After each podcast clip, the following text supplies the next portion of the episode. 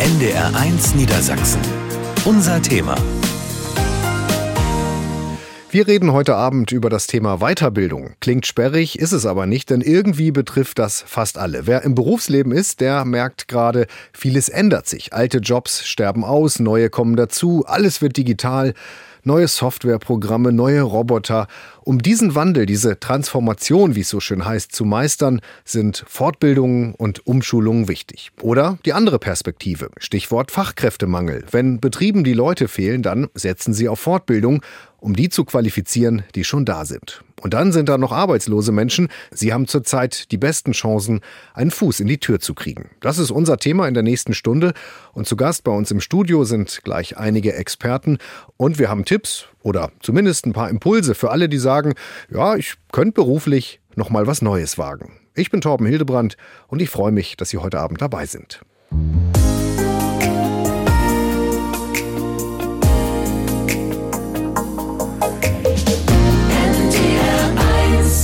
Lernen fürs Leben oder Weiterbildung im Job, im Berufsalltag, das ist unser Thema heute Abend, denn der digitale Wandel schreitet voran.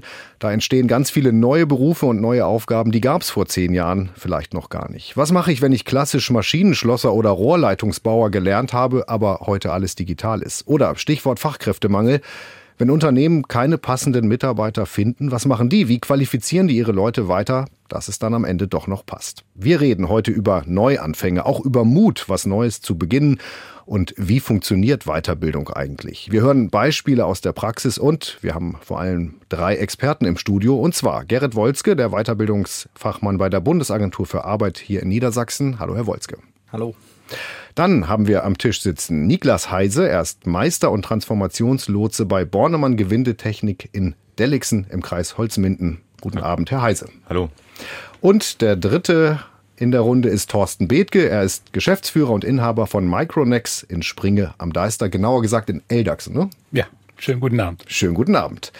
Herr Bethke, damit wir ein Bild vor Augen haben, was stellen Sie in Ihrer Firma her? Was machen Sie da eigentlich? Die Micronex GmbH ist ein Dienstleister. Wir haben keine eigenen Produkte. Wir bieten Produktion an als Dienstleistung und zwar im Elektronikbereich für raue Umgebungen. Was sind raue Umgebungen? Dass ein Wasserzähler unter Wasser funktioniert. Was sind raue Umgebungen? Dass Elektronik an einem Bohrkopf funktioniert. Es sind Volvo-LKWs. Jeder Volvo-LKW mit einem Abgasregler kommt aus Eldachsen. Wir sind nicht der, der Eigentümer von diesem Produkt, aber wir unterstützen unsere Kunden darin, dass sie diese Produkte vervielfältigen und auch im Markt anbieten können.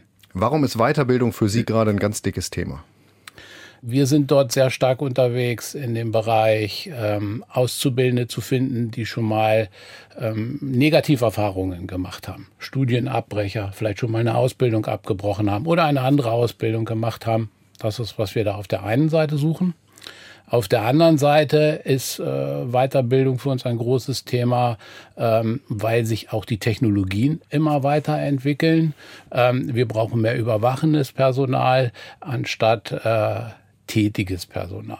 Ja, man hat früher mal gesagt, ich kann mir meine Leute nicht backen. Stimmt dieser Spruch noch? Man kann sich Leute nicht backen? Oder reden wir genau darüber, sich die Leute zu backen, die man braucht? Also man kann sich die Leute nicht backen. Wir müssen das Potenzial, was wir auf dem Markt finden, nehmen, formen und so aufbauen, dass wir es für uns backen können.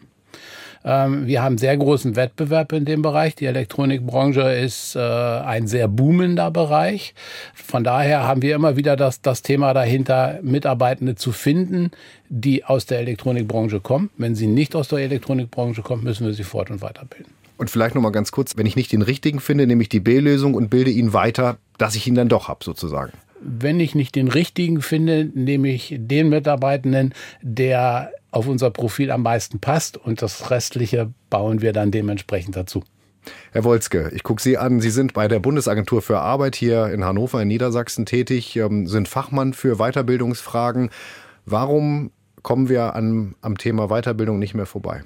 Weiterbildung oder Qualifizierung ist aus meiner, unserer Sicht ähm, die Antwort auf vielerlei Fragen. Wir haben gerade gehört, das Thema Fachkräfte, ähm, wo wir in den kommenden Jahren durch den äh, verstärkten Abgang in Rente, in Ruhestand und dem weniger nachkommenden Nachwuchs auf dem Arbeitsmarkt verschiedene Herausforderungen haben.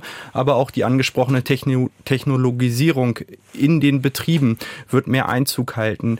Ähm, Prozesse werden digitaler. Es wird mehr Überwachung, mehr Kombination von verschiedenen Aufgaben Aufgaben ähm, erforderlich werden. Und diese ganzen Herausforderungen braucht einfach ähm, die Qualifizierung des Personals, um gute Beschäftigte in den Betrieben zu haben. Haben Sie mal so ein paar klassische Beispiele? Job A war früher so, wird heute so. Die, die Anforderung gibt's nicht mehr, macht heute eine Maschine, macht heute ein Computer, muss ich mich umstellen. Was sind so klassische Weiterbildungsberufe? Ja, klassische Weiterbildungsberufe, die wir tatsächlich haben, ist im Moment das wirklich handwerkliche in Betrieben, wir haben es äh, gerade gehört, an Werkbänken Dinge zu entwickeln, äh, zu erarbeiten, die sich jetzt deutlich mehr in Richtung der, der Automatisierung, der Softwareentwicklung, der Softwarebedienung, der Softwareprogrammierung entwickeln wo ich die Dinge, die ich vorher selber am, an der Werkbank äh, in, der, in der Produktion gemacht habe, jetzt durch Maschinen machen lasse, die Maschinen richtig einstellen muss, überwachen muss, dass die Produktion, äh, die, die Erstellung gut läuft. Das ist ein Paradebeispiel aus unserer Sicht, wie sich so eine Entwicklung hinzieht. Das ist nicht immer ganz leicht für die Beschäftigten, bei diesem Wandel mitzugehen. Und damit das äh, leichter funktioniert, gibt es in Niedersachsen Transformationslotsen. Und einer davon ist heute Abend bei uns, nämlich Herr Heise. Ähm, ein Transformationslotse, wenn ich an den Hafen denke, dann äh, bringt der Lotse die dicken Pötte in den Hafen und wieder raus, ohne dass jemand auf Grund läuft. Wie ist das bei Ihnen? Was machen Sie mit Beschäftigten als Transformationslotse? Ja, ich sehe meine Kernaufgabe darin, dass ich Mitarbeitenden die Angst vor Automatisierung und Veränderungen in Betrieb nehme.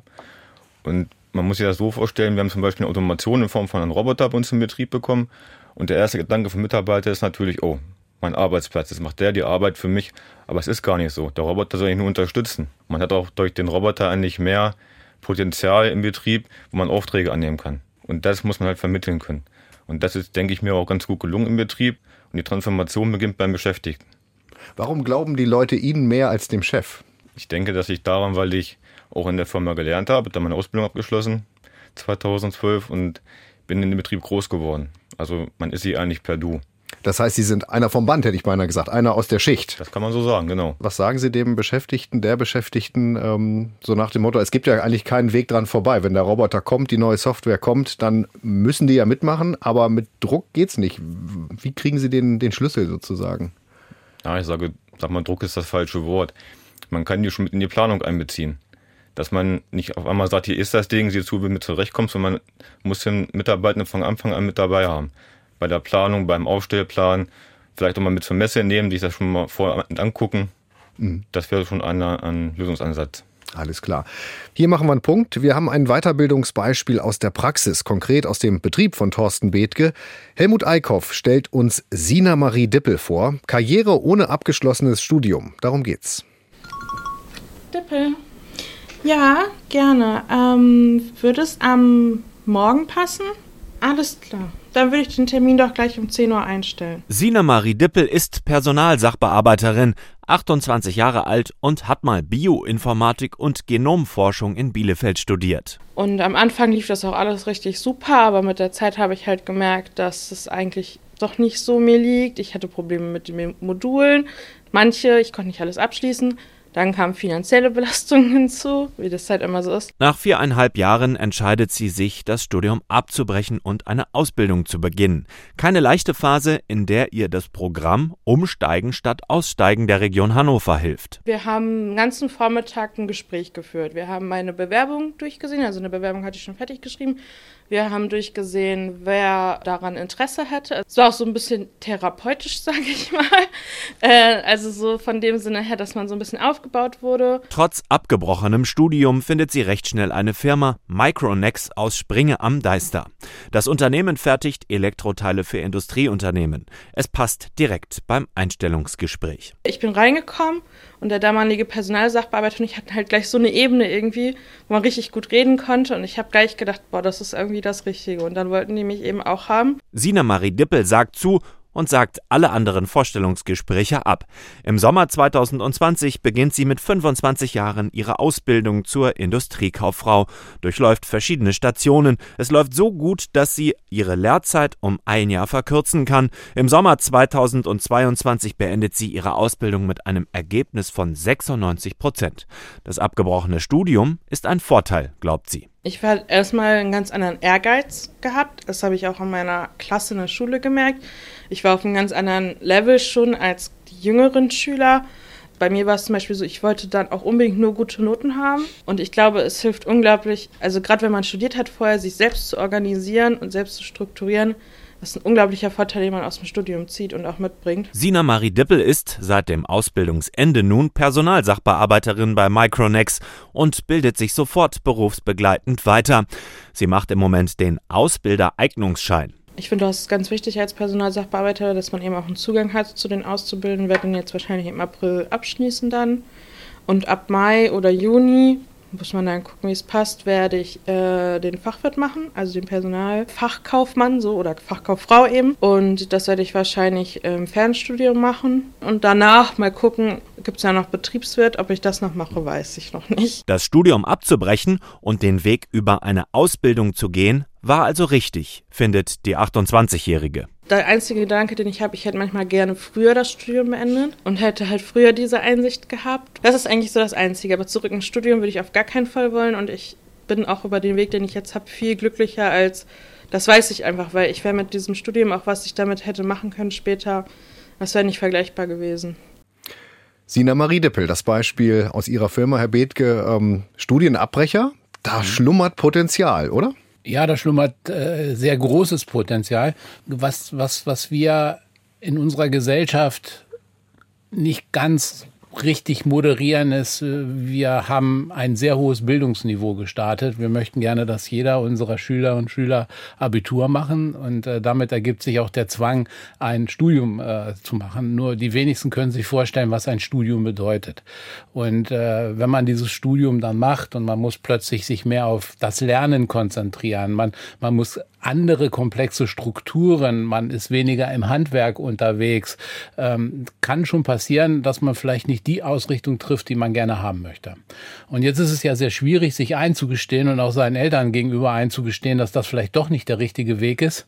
Und äh, da muss ich sagen, hat Umsteigen anstatt Aussteigen genau den richtigen Weg gewählt, eben halt die Studierenden so zu unterstützen, dass sie sich nochmal Gedanken darüber machen, was könnte ein anderer Weg sein. Und ähm, mit Frau Dippel haben wir nicht die einzige, die das macht. Wir haben jetzt noch eine andere Auszubildende, die bei uns im Unternehmen ist.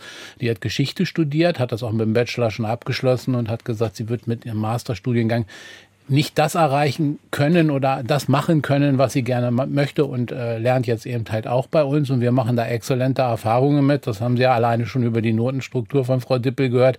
Aber wir merken auch, dass äh, diese Personen gesettelt sind. Sie sind schon mal durch ein Tal gegangen das ist eine ganz wichtige Erfahrung, die man im Leben auch mal machen muss. Das gehört einfach mit dazu. Die sind also durch ein Tal gegangen, haben dadurch eine andere Ausstrahlung, haben dadurch auch eine andere äh, soziale Kompetenz und können dann in einem Produktionsbetrieb, dort ist es manchmal auch ein bisschen rauer, mehr Frau und Mann stehen. Mhm. Gerrit Wolzke von der Bundesagentur für Arbeit. Wenn wir alle Studienabbrecher und Langzeitstudenten und Studentinnen, die gerade ja eine Ehrenrunde nach der nächsten an den Hochschulen drehen, wenn wir die alle für die Betriebe gewinnen würden, wäre der Fachkräftemangel gelöst? Ob der Fachkräftemangel gelöst wird, wenn wir tatsächlich all das Potenzial, was Ehrenrunden dreht, ähm, ja in den richtigen äh, Branchen unterbekommen, ähm, kann man mit Sicherheit nicht zu 100 Prozent sagen. Wir würden mit Sicherheit ähm, Potenziale einfach auch herausholen, um Arbeitskraft, Fachkraft in Betriebe zu holen. Nichtsdestotrotz ist der Abgang, den wir in Altersrente haben und der Zugang, den wir auf den Arbeitsmarkt ähm, aus Schulen tatsächlich bekommen, so eklatant, dass wir neben der Ausbildung von vorhandenen inländischen Potenzialen in Deutschland in der Perspektive mit Sicherheit auch die Einwanderung von Fach- und Arbeitskräften aus dem Ausland benötigen. Ich habe mal geguckt, in Niedersachsen haben wir im Moment 235.000 arbeitslose Menschen. Dazu kommen zum Beispiel Leute an den Unis, die noch nicht genau wissen, wo sie hinwollen, warum sie eigentlich was studieren, mit welcher Fachrichtung und was am Ende dabei rauskommt. Wir haben es gerade gehört. Wenn wir dieses Potenzial nehmen, wären wir doch aber einen großen Schritt weiter. Es, die Menschen sind ja da, man muss sie nur qualifizieren, oder? Wir wären einen großen Schritt weiter und das Thema Qualifizierung ist für viele Menschen wirklich ein Schlüssel im Leben. Gut qualifizierte Menschen haben in der Regel gute Lohn- und Gehaltsaussichten. Sie haben in der Regel ein sehr, ein sehr, eine sehr gute Chance auf einen sicheren Arbeitsplatz und bieten für Unternehmen einfach auch attraktives, ähm, Attraktivität auf dem Arbeitsmarkt. Niklas Heise, als Transformationslotse bei Bornemann Gewindetechnik, wie machen Sie das? Gehen Sie auf Leute zu und sagen, Mensch, du wärst doch ein guter für die nächste Weiterbildung, fürs nächste Programm? Oder kommen die zu Ihnen und sagen, ich bin unglücklich in dem und dem Berufsfeld, ich möchte jetzt mal was anderes. Wie kommt man eigentlich zueinander? Also sehr unterschiedlich, da ja Menschen auch schon sehr unterschiedlich sind, sage ich mal. Wir haben zum Beispiel bei uns im Betrieb sehr ruhige Mitarbeiter, die eigentlich, sage ich mal auf Deutsch, viel auf dem Kasten haben. Und die brauchen immer so einen kleinen Schubser von rechts oder von links, dass man sagt, Mensch, wie wäre es nicht mit einer Fortbildung? Ist das nicht was für dich? Und dann, wenn die so den, den nötigen Schubs haben, dann läuft das eigentlich auch. Natürlich gibt es auch die anderen, die so sagen, Mensch, ich bin eigentlich in meinem Arbeitsumfeld gerade ziemlich unzufrieden, was können wir da eigentlich machen? Jetzt sitzen hier drei Weiterbildungsexperten, die dafür natürlich werben, Fans der Weiterbildung. Gibt es auch mal jemanden, der eine Weiterbildung durchlaufen hat, eine Umschulung, der nachher bei Ihnen sitzt ähm, und sagt, war dann doch nicht das Richtige? Es muss schon zu der Person passen. Ich kann jetzt auf Deutsch gesagt keinen kein Dreher in eine Elektroweiterschulung packen. Das, das haut nicht hin. Ne? Da muss man schon ganz genau gucken, was für die Person wirklich, wirklich passt. Sie hören NDR1 Niedersachsen. Unser Thema heute Abend alles rund ums Thema Weiterbildung. Waren Sie schon mal bei der Berufsberatung für Erwachsene? Was es damit auf sich hat, das hören Sie gleich bei uns. NDR1 Niedersachsen. Unser Thema. Lernen fürs Leben mit Weiterbildung durch unruhige Zeiten kommen, darum geht's heute Abend. Weiter im Studio Niklas Heise, Transformationslotse aus dem Kreis Holzminden. Dann ist dabei Gerrit Wolzke von der Bundesagentur für Arbeit in Hannover und Thorsten Bethke, Inhaber eines mittelständischen Betriebs aus Springe am Deister. Herr Bethke, wie machen Sie das bei, bei sich in der Firma? Gucken Sie die Leute aus, die Sie in einer Weiterbildung sehen oder kommen die zu Ihnen? Wie läuft das im Alltag? Wirklich sehr, sehr unterschiedlich. Also jetzt ist es so, ich habe leider nicht das Glück, dass, mal, dass ich ganz viele junge Mitarbeiter habe, sondern bei uns ist der Altersdurchschnitt relativ hoch. Und da gibt es dann schon Aussagen, hm, ob ich jetzt noch mal was Neues lernen möchte, äh, ob ich das noch mal hinkriege, ob ich da eine Chance habe, äh, müssen wir akzeptieren, wird dann nicht gemacht. Wir gehen aktiv auf Leute zu wir müssen die mal befragen. Wir haben auch ein positives Beispiel dabei, einen, einen Mitarbeitenden im, äh, in der Prüfmittelentwicklung, der ohne Abitur einfach nur in Anführungsstrichen eine Ausbildung äh, gemacht hat, zehn Jahre im Beruf gearbeitet hat und dann berufsbegleitende Elektrotechnik studiert hat an der Hochschule in Hannover. Hat es auch abgeschlossen, bestanden und wir sehen auch, dass das Potenzial dadurch auch äh, gewachsen ist. Also es geht auch so mit vielen Anstrengungen, das haben wir auch gemeinsam gestemmt, das war auch nicht ganz einfach, aber ähm, es, ist, es ist umsetzbar. Herr Wolzke, wir haben gerade die Geschichte gehört, ohne Abi an die Hochschule Elektrotechnik studieren funktioniert. Haben Sie noch mehr solcher Beispiele? Wo funktioniert Weiterbildung gut?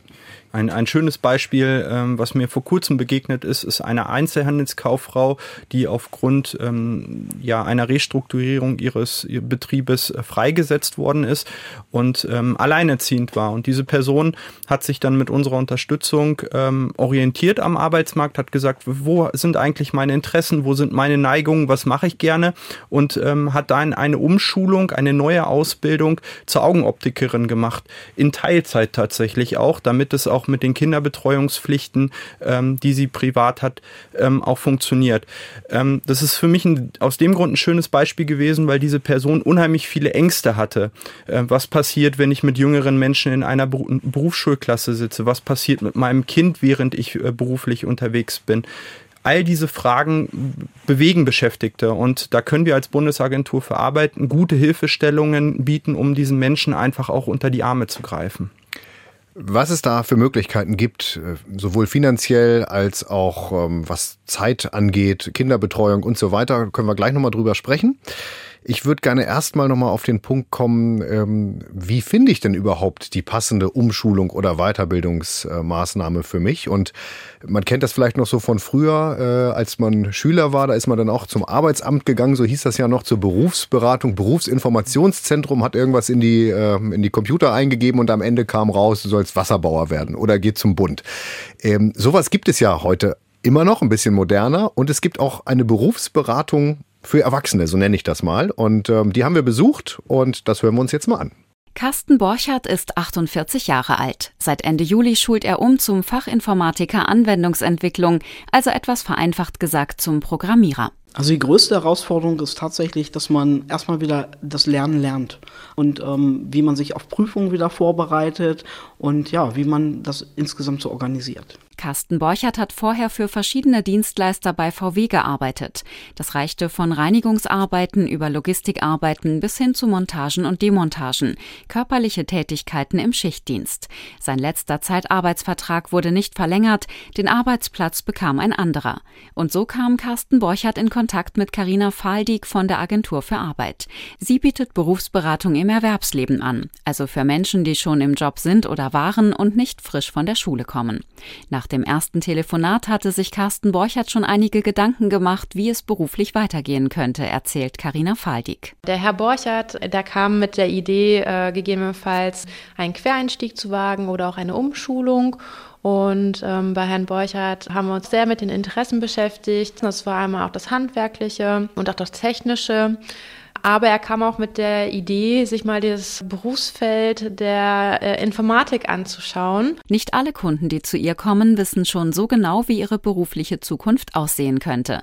Aber auch wer weniger Ideen hat, ist bei den Berufsberatern gut aufgehoben. Sehr, sehr viele haben natürlich auch ein, ein sehr niedriges Selbstwertgefühl in dem Moment, wo sie in die Beratung kommen und sind sich auch gar nicht so ihrer Stärken bewusst, die sie schon bereits mitbringen. Und es freut mich dann immer umso mehr, dass die Menschen mit einem Lächeln ähm, aus der Tür gehen und äh, festgestellt haben, es gibt mehr Optionen, als ich anfangs gedacht habe. Bei Carsten Borchert war schnell klar, dass er Fachinformatiker lernen möchte. Um das auch finanziell gefördert zu bekommen, musste er zunächst noch zum berufspsychologischen Service bei der Agentur für Arbeit. Dort wird geklärt, wie gut die Chancen stehen, dass der Kunde seine Umschulung oder Weiterbildung auch wirklich erfolgreich meistert. Inzwischen ist er bei einem Braunschweiger Institut, wo er zwei Jahre lang lernt. Ein halbes Jahr davon davon ist Praktikum. Freunde und Bekannte hätten sehr positiv reagiert, sagt Carsten Borchert. Ich habe in meinem Netzwerk, was ich so privat habe, sehr viele, die auch in einem Bereich schon arbeiten. Die finden das natürlich gut und äh, unterstützen mich da und mir persönlich hilft das auch und da bin ich auch sehr dankbar für. Bezahlen muss er von den rund 28.000 Euro, die die Umschulung kostet, übrigens nichts. Er bekommt Arbeitslosengeld und für das erfolgreiche Ablegen von Zwischen- und Abschlussprüfungen jeweils eine Prämie. Ja, so funktioniert das. Es gibt also Hilfe, wenn ich mich weiterbilden möchte. Herr Wolzke von der Bundesagentur für Arbeit in Niedersachsen. Es gibt ja viele, viele Möglichkeiten. Vielleicht sortieren wir das mal so ein bisschen. Ähm, ich möchte irgendwie, ich habe ein Ziel, ich will mich weiterbilden, aber ich weiß nicht, wer gibt mir Geld, wo kann ich was machen, wo kriege ich überhaupt eine Beratung, wie gehe ich vor? Zunächst einmal stehen unsere Kolleginnen und Kollegen in den Agenturen für Arbeit mit Rat und Tat zur Seite, hören sich die Situation des Einzelnen an, ähm, hier haben wir das Beispiel gehabt eines einer arbeitssuchenden Person. Wir haben aber genau die gleichen Anliegen auch in, bei, in Betrieben, bei Unternehmen, die auf uns zukommen und vor solchen Herausforderungen stehen.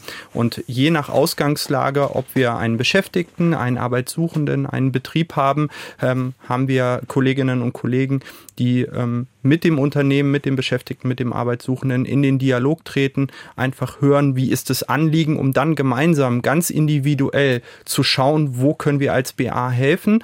Wenn wir als BA an unsere Grenzen stoßen, ziehen wir Partnerinnen und Partner hinzu, so dass wir das beste Ergebnis dann tatsächlich für die Beschäftigten bzw. die Betriebe bieten können. Würden Sie empfehlen, ich gehe zuerst zu meiner Chefin, zu meinem Chef, wenn ich Weiterbildungswünsche habe, wenn ich schon im Job bin, oder ich gehe zuerst zur Bundesagentur? Ich persönlich würde jedem raten, gemeinsam mit dem Betrieb auf uns zuzukommen, weil das Ganze erfolgreicher ist, wenn man es auch gemeinsam gestaltet. Also einmal den Blickwinkel einnimmt, was bewegt eigentlich den Betrieb, wo möchte sich auch der Betrieb hin entwickeln und welche Rolle kann ich dort als Beschäftigter spielen, aber auch die Perspektive des Beschäftigten. Einfach zu schauen, was möchte ein Beschäftigter eigentlich tun? Welche Neigungen, Eignungen und Interessen hat er denn tatsächlich? Weil das, was in der Perspektive wichtig wird, ist, dass Beschäftigte in ihrer Aufgabe einen Sinn sehen, dass sie Spaß an der Arbeit haben und nur dann werde ich auch eine dauerhafte Perspektive für einen Beschäftigten im Betrieb haben können. Hm. Herr Heise, ich gucke mal zu Ihnen rüber ich habe immer aus Unternehmen gehört, jahrelang so diesen Spruch, oh, Fortbildung, Weiterbildung, Seminare, Workshops, das kostet Geld. Äh, das haben wir nicht, wir müssen die Knete beisammenhalten. Ändert sich das gerade? Also investieren Unternehmen gerne in Personal, ähm, weil sie wissen, das zahlt sich in ein, zwei, drei Jahren äh, doppelt und dreifach aus? Ich denke schon. Also bei uns ist es zumindest so, dass wenn ein Förderungswunsch oder ein Weiterbildungswunsch offen steht, dass der eigentlich erfüllt wird, wenn es möglich ist. Hm. Ich habe es beim Transformationslosen gesehen, also mir konnte ja nichts Besseres passieren. Ich konnte mit den Mitarbeitern noch besser umgehen als vorher schon. Und das, denke ich mal, sieht mein Chef auch und das kann einfach nur zurückgeben. Herr Bethke, spielt als Geschäftsführer Geld noch eine Rolle, wenn es um Weiterbildung geht, oder sagen Sie immer raus damit, äh, ist ja für einen guten Zweck? Nein, nein, nein, nein, nein. Also Geld, Geld spielt immer noch eine Rolle. Ähm, es wird auch nicht jede Fort- und Weiterbildung äh, finanziert. Ich habe das immer mal spaßig gesagt, Klöppeln in der Lüneburger Heide ist nicht so unser Zielgebiet. möchte, möchte aber äh, sagen, ich mache auch etwas mit der, mit der Agentur für Arbeit zusammen. Sie sagten es vorhin so flapsig, Arbeitsamt. So habe ich die Damen auch begrüßt, die zu mir ins Unternehmen kamen.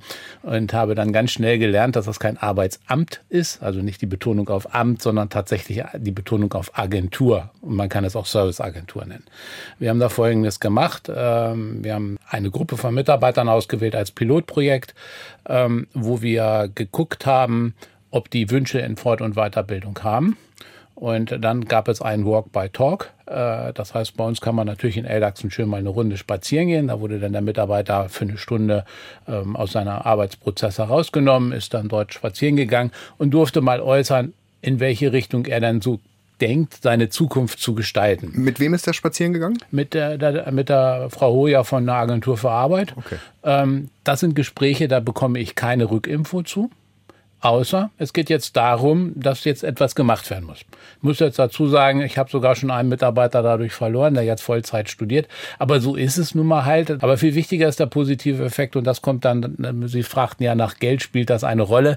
Die Agentur für Arbeit sagt dann ziemlich deutlich, wir können da und da und da unterstützen und das und das müsste der Betrieb äh, hinzufügen. Und dann sehen die Summen völlig anders aus, als wenn der Mitarbeiter vor einem sitzt und sagt, ich möchte gerne berufsbegleitend studieren. Wie machen wir das mit den Stunden? Ich brauche so und so viel Geld pro Monat, damit ich mir Wohnung, meine Familie weiterhin leisten kann. Ähm, ich muss dann Bücher haben, vielleicht braucht man Equipment dafür etc. Ähm, das sind dann ganz andere Summen, über die man redet. Und dann ist Fort- und Weiterbildung auch ein gesellschaftlicher Punkt. Und eins darf man ja auch nicht vergessen.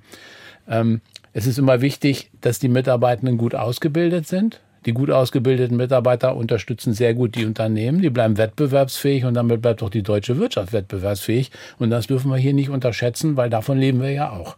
Bleiben wir mal bei diesem Beispiel neben der Arbeit studieren, was Sie gerade angesprochen haben. Wie kommen Sie und wie kommt die Arbeitsagentur da vielleicht zueinander? Lassen Sie unsere, unsere Hörer daran teilhaben gerne. Wir haben das äh, damals bei unserem Studenten, den nenne ich jetzt mal so, äh, wie folgt gemacht. Äh, wir haben gesagt, äh, du hast äh, zwei Tage Vorlesung in der Woche. Die ist nicht Vollzeit, die Vorlesung. Also es ist nicht äh, acht Stunden am Tag gewesen, sondern so wie Vorlesungen halt sind. Ähm, wenn du dann in den Betrieb kommst, dann zählt der, der Tag als voll gearbeitet, auch wenn er nur zwei oder drei Stunden da ist. Äh, er brauchte nicht mehr stempeln. Wenn er äh, Unterstützung brauchte in Form von Papier oder mal einem Equipment, dann haben wir das gerne unterstützt. Wir haben das nicht mitgezählt, was das jetzt wirklich gekostet hat. Von daher kann ich Ihnen das jetzt gar nicht sagen. Ich weiß nur eins. Ähm, wir haben auch keine Vertragsänderungen vorgenommen. Also äh, was ja auch gerne gemacht wird, wenn du auf unsere Kosten studierst, dann musst du noch zehn Jahre bei uns im Unternehmen bleiben oder fünf oder dann kannst du rausgekauft werden. Sondern wir haben das ganz einfach per Handschlag, so wie man das auf dem Feld gemacht hat, haben wir das gemacht. Es gab keinen Druck in Form von, du musst das Studium bestehen, sonst musst du das bezahlen.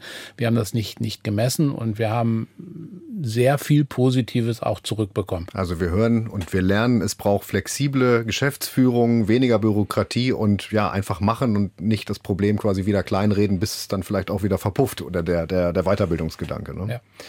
Ähm, Herr Wolzke, nochmal zurückgeguckt auf das Beispiel eben, die Umschulung da hat 28.000 Euro gekostet. Das war jemand, der war arbeitslos. Da hat die Bundesagentur für Arbeit geholfen. Ähm, dieses Geld, auch in diesen Summen, gibt es aber nur, wenn ich tatsächlich arbeitslos bin und dann wieder in den Job komme. Oder gibt es auch Förderung für Leute, die eigentlich glücklich im Job sind, aber noch glücklicher werden wollen? Können die auch zu Ihnen kommen? Mhm. Mit dem sogenannten Qualifizierungschancengesetz hat die Bundesregierung uns vielfältige Möglichkeiten in diesem Sektor zur Verfügung gestellt. Ähm, die Beschäftigtenförderung, so wird das Ganze genannt, ist dort massiv ausgebaut worden und wir können Betriebe mittlerweile sehr, sehr umfänglich unterstützen. Das fängt an bei den Lehrgangskosten, die eine Weiterbildung mit sich bringt, quasi die Kosten für die Qualifizierung, aber auch äh, die anfallenden Kosten für den Arbeitsausfall. Wir haben es gerade hier in dem Beispiel gehört. Zwei Tage ist der Beschäftigte nicht, äh, nicht am Arbeitsplatz. Das bedeutet ja ein Arbeitsausfall, ein Produktionsausfall für den, für den Betrieb. Und hier können wir anteilig mit sogenannten Arbeitsentgeltzuschüssen die finanzielle Komponente für den Betrieb ähm, auffangen. Man kann sich die einzel einfache Faustformel merken, je kleiner der Betrieb, desto höher die Fördermöglichkeiten. Dann frage ich mich, warum die Betriebe Ihnen nicht die Bude einrennen. Äh, ich habe die Zahlen gesehen. Es ist so viel Geld im Topf ähm, für Weiterbildungsmöglichkeiten, aber längst nicht alle Betriebe rufen das ab und es wäre viel, viel mehr möglich. Warum ist die Scheu immer noch da? Da können wir mit Sicherheit eine Schippe drauflegen, auch in diesem Jahr 2023 dort mehr zu investieren beziehungsweise mehr Förderung in Anspruch zu nehmen. Ich glaube, die Betriebe haben vielfältige Herausforderungen. Wir stecken in einer Lieferkettenkrise, wir stecken nach wie vor in einer Energiekrise und auch die Pandemie, so, sowohl sie jetzt ausgelaufen ist, hat noch ihre Nebenwirkungen für Betriebe. Das bringt einfach im Kontext der Weiterbildung ganz, ganz viel ähm, Probleme mit sich, wo Betriebe tatsächlich in ihrem Umfeld schauen müssen, wie verhalte ich mich dann. Da ist Qualifizierung mit Sicherheit nicht immer ganz vorn dabei. Nichtsdestotrotz müssen wir schauen, dass wir das bei Betrieben gut platziert bekommen, damit Betriebe diese Chancen auch nutzen. Niklas Heise, als Transformationslotse frage ich Sie nochmal, merken Sie, dass da so eine Corona-Delle war, auch eine Krisendelle in Sachen Weiterbildung oder kommt das auf der unteren Ebene sozusagen, da wo die Leute weitergebildet werden, noch gar nicht so richtig an? Ja, also ich muss sagen, ich habe meine Weiterbildung in der Corona-Krise gemacht. Ich habe das als Chance genommen, wurde mir auch angeboten von der Geschäftsführung, das in der Zeit zu machen. Mir wurden auch die Räumlichkeiten gestellt. Ich kann es nicht so bestätigen, dass da bei uns Pause gemacht wurde in Form von Weiterbildung. Weil eigentlich hätte man ja in der Zeit, sage ich mal, auch Zeit, diese Zeit, wo nicht produziert werden konnte, zu nutzen, obwohl Lieferketten unterbrochen wurden. Hören Sie aus, äh, aus Ihrer Branche, aus, von Kollegen, vielleicht auch von anderen Firmen Gründe, warum man sich noch nicht dazu durchgerungen hat, weiter und fortzubilden? Ich denke mal, im Fokus wird immer der Produktionsausfall gesehen. Aber das ist eigentlich immer der falsche Blickwinkel, muss ich sagen, weil wenn ich einen Mitarbeiter zur Fortbildung schicke, der kommt dann mit ganz anderem Know-how wieder. Also die Sorge Und, ist, dass wenn der weg ist, dass er dann nicht für die Produktion zum Beispiel eingesetzt werden genau. kann. Mhm. Wenn die Fortbildung wirklich zum Mitarbeiter zum Betrieb passt, kann ich daraus nur gewinnen.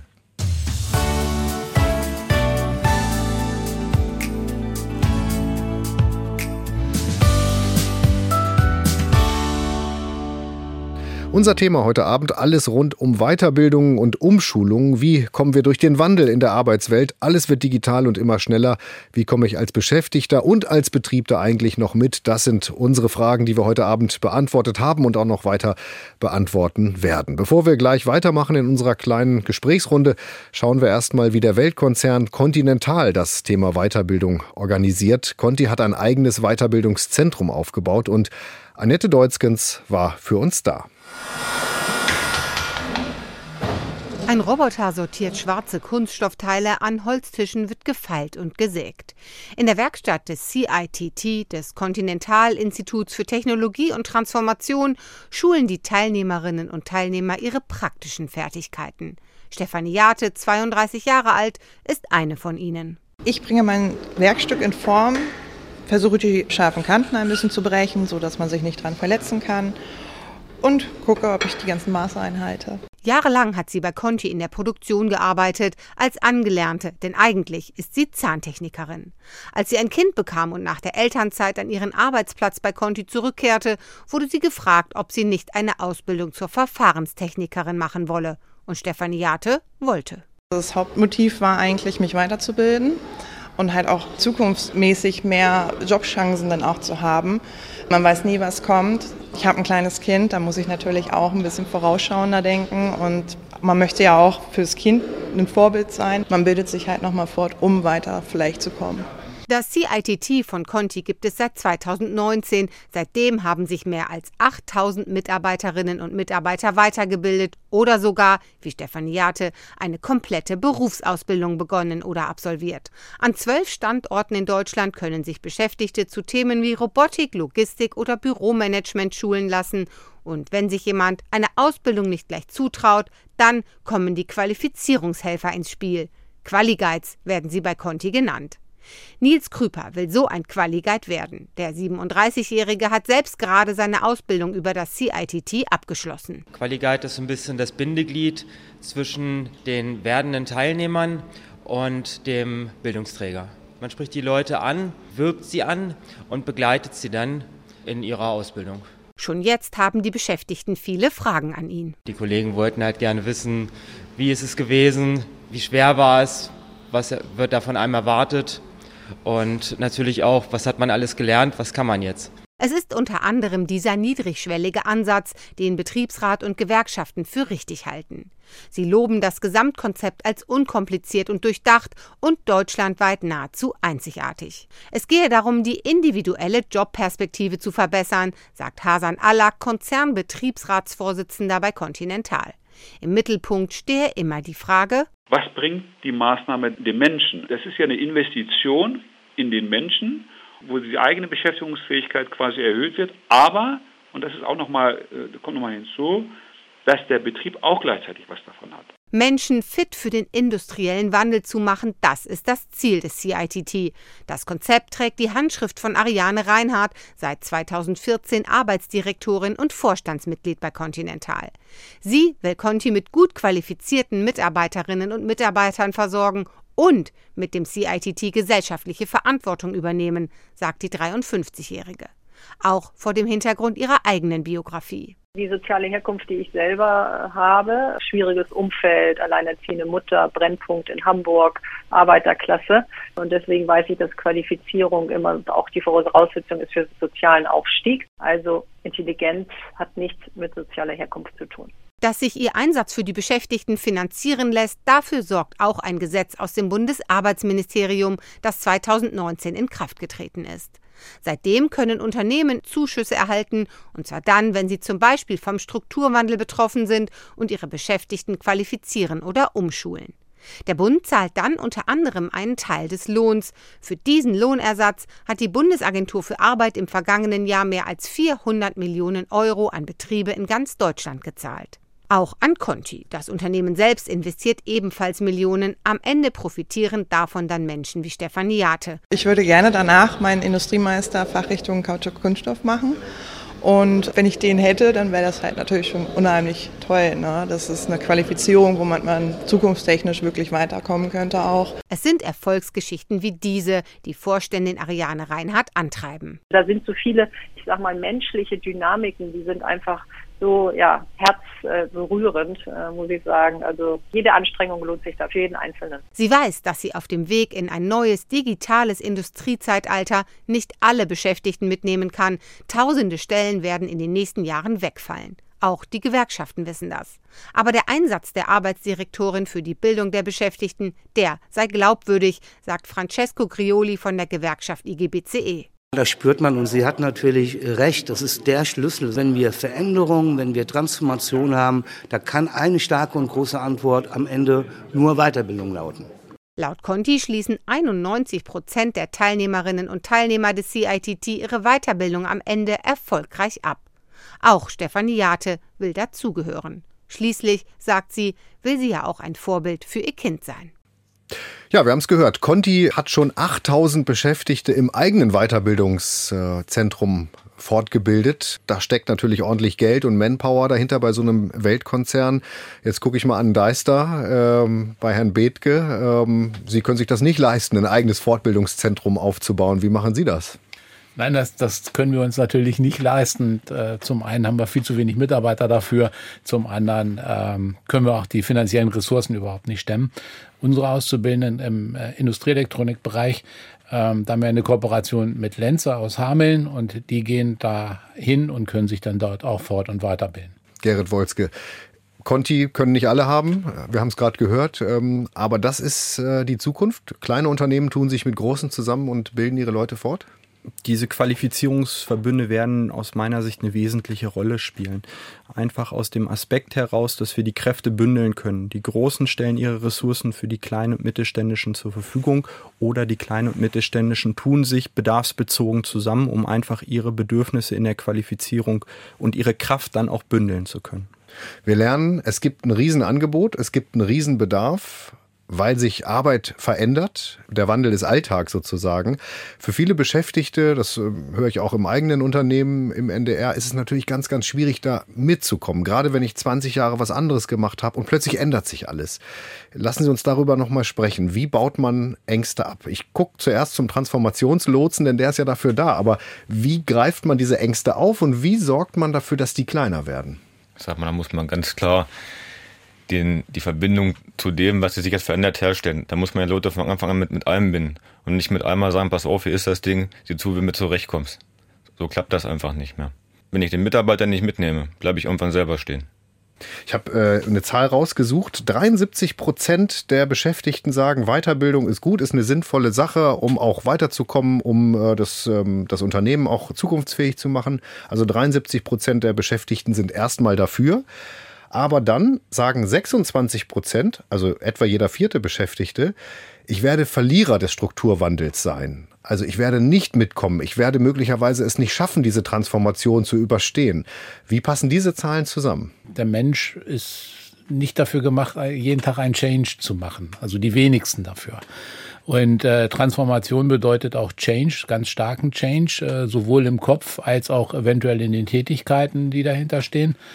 Und äh, diese Ängste, die dann da stattfinden, bedeutet ja, schaffe ich die Prüfung dahinter? Oder kann ich das plötzlich anwenden? Oder was wird dann von mir jetzt erwartet, wenn das denn so geändert ist?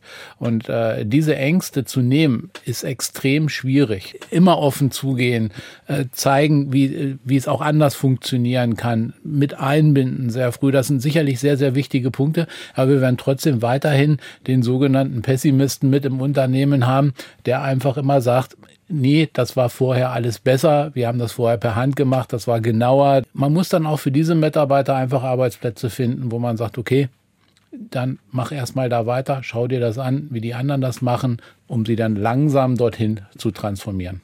Das heißt sozusagen, nicht jeder ist für den Wandel geschaffen und es ist auch völlig okay, wenn man sagt, ich bleibe da, wo ich bin, findet was anderes für mich? Das ist auch völlig okay. Wir reden über Arbeitskräfte, die wir unbedingt brauchen. Und da muss man auch einfach mal akzeptieren, wenn jemand mit 60 sagt, nee, ich will mich fünf Jahre jetzt nicht mehr hier wegentwickeln. Ich habe mich jetzt daran gewöhnt, das ist jetzt so Punkt. Und dafür finden wir auch Arbeitsplätze, ja. Herr Wolzke, ähm, aus Sicht der Bundesagentur für Arbeit, ähm, wie mache ich aus einem Pessimisten einen Optimisten? Angst ist nie ein guter Ratgeber. Ich habe vorhin angesprochen, die Aussichten auf, eine, auf einen sicheren Arbeitsplatz, die Aussichten auf ein höheres Gehalt, was eine gute Qualifikation mit sich bringt, sind Punkte, die für Beschäftigte wichtig sind. Sie wollen auf der anderen Seite aber auch wissen, warum, weshalb, wieso verändert sich etwas bei mir. Und häufig ist Veränderung nicht damit verbunden, dass ich meinen Arbeitsplatz, meine Aufgabe verliere, sondern meine Aufgabe verändert sich einfach nur. Ich werde vielleicht sogar noch mehr gebraucht, als ich vorher gebraucht werde. Und das zu erklären, ist ein wichtiger Schlüssel. Kann man sagen, dass Weiterbildung einer der Megatrends der nächsten Jahre, Jahrzehnte ist? Neben Klimawandel und Klimaschutz, über den wir täglich reden, zum Beispiel, ist das Thema Weiterbildung eins, an dem wir nicht mehr vorbeikommen? Weiterbildung ist die Antwort auf diese vielfältigen Herausforderungen wie Klimawandel, wie das Wort Transformation, aber auch den Fach- und Arbeitskräftebedarf. Ganz eindeutig. Und Herr Heise, Wann ist die Arbeit erledigt für einen Transformationslotsen? Ist irgendwann, sind irgendwann alle fortgebildet und Sie sind als Lotse arbeitslos? Ich glaube nicht. Ich glaube, da steckt in dem Wort Transformation. Transformation hat eigentlich nie ein Ende. Eine Transformation geht immer weiter und wird sich immer weiterentwickeln. Und das Tag für Tag. Für Sie ist der Wandel wahrscheinlich auch völlig normal inzwischen, oder? Genau. Im, Im, Gegensatz zu älteren Beschäftigten wahrscheinlich. Ich bin ne? damit sozusagen groß geworden in der Firma. Fühlt sich auch gar nicht so schlimm an wahrscheinlich, ne? Nee, tut auch gar nicht weh. Sehr gut. Das war schon wieder. Schön, dass Sie dabei waren heute Abend bei unser Thema. Wenn Sie sagen, ah, das war interessant, da ist was für mich dabei, das will ich nochmal nachhören, kein Problem, die Sendung gibt's im Netz. Ich bin Torben Hildebrand, sag erstmal bis hierhin Danke fürs Zuhören und wünsche Ihnen jetzt noch einen schönen Abend. NDR1 Niedersachsen. Unser Thema.